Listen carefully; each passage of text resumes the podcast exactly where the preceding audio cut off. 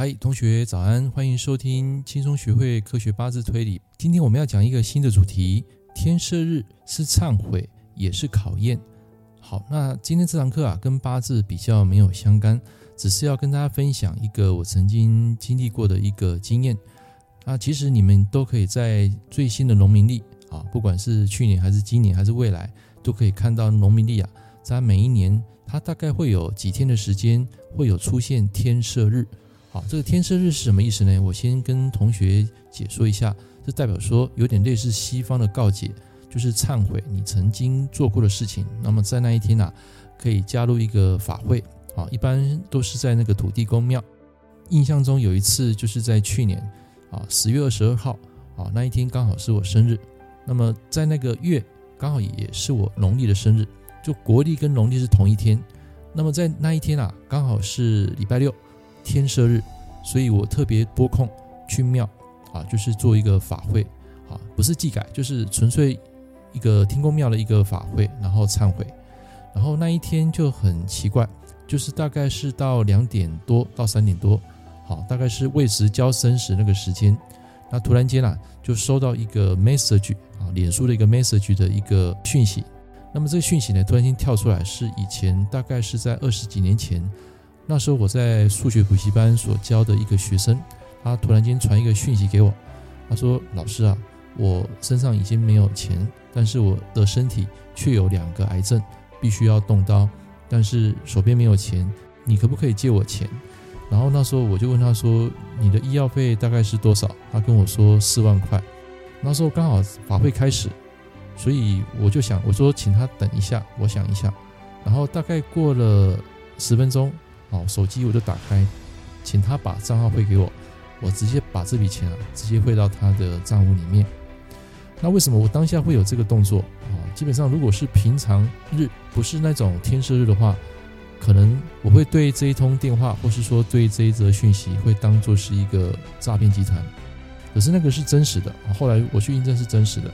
那一天就是要跟大家讲，就是这个东西就是老天爷给你的考验，就是你恐惧什么，它会让你呈现什么样的一个问题。所以生日当天啊，我是破大财了啊，但是也不能讲破财，纯粹是想要帮他。啊，因为他说他没有钱可以开刀，啊，我也不希望说他因为这个病啊导致他最后的身体，或是说人就这么走了，啊，这是我当老师的不愿意见到的事情，所以当下我就汇了四万。那后来再隔两天，他说不够，我再汇一万块给他，所以在那个月我总共汇了五万，啊，我也没有叫他缓了哈。当然，因为这个是我纯粹想要帮他，能够让他把身体养好，所以在天师日，我今天要跟大家分享的是。你比较容易在那一天，假设你有参加法会，或是说你去那个教堂去告解的时候，通常在这个时间啊，这个老天爷会出一个考题给你。那每个人面对的考题是不一样，看你恐惧什么，他就会出那个恐惧的事，就会 test 了你。所以这个事件在我有生以来是第一次，因为以前的天赦日啊，我是从来没有到庙里面过的。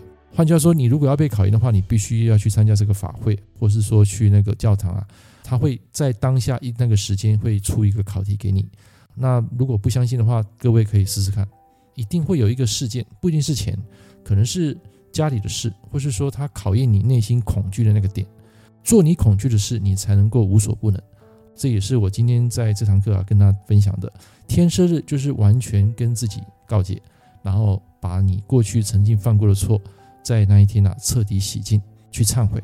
就是发誓啊，以后不要再去重蹈覆辙。那同时在当下，如果你有去参加一个法会，就我刚刚讲的，他会出一个考题给你。那我就曾经被考验，所以这个是我有生以来生日国历跟这个农历啊是同一天的。那那一天也刚好发生这个事件，也是觉得很神奇。啊，当然在事后我也没有什么后悔，因为纯粹就是想帮他。好，那不管他以后这个人有没有骗我，如果他真的骗我。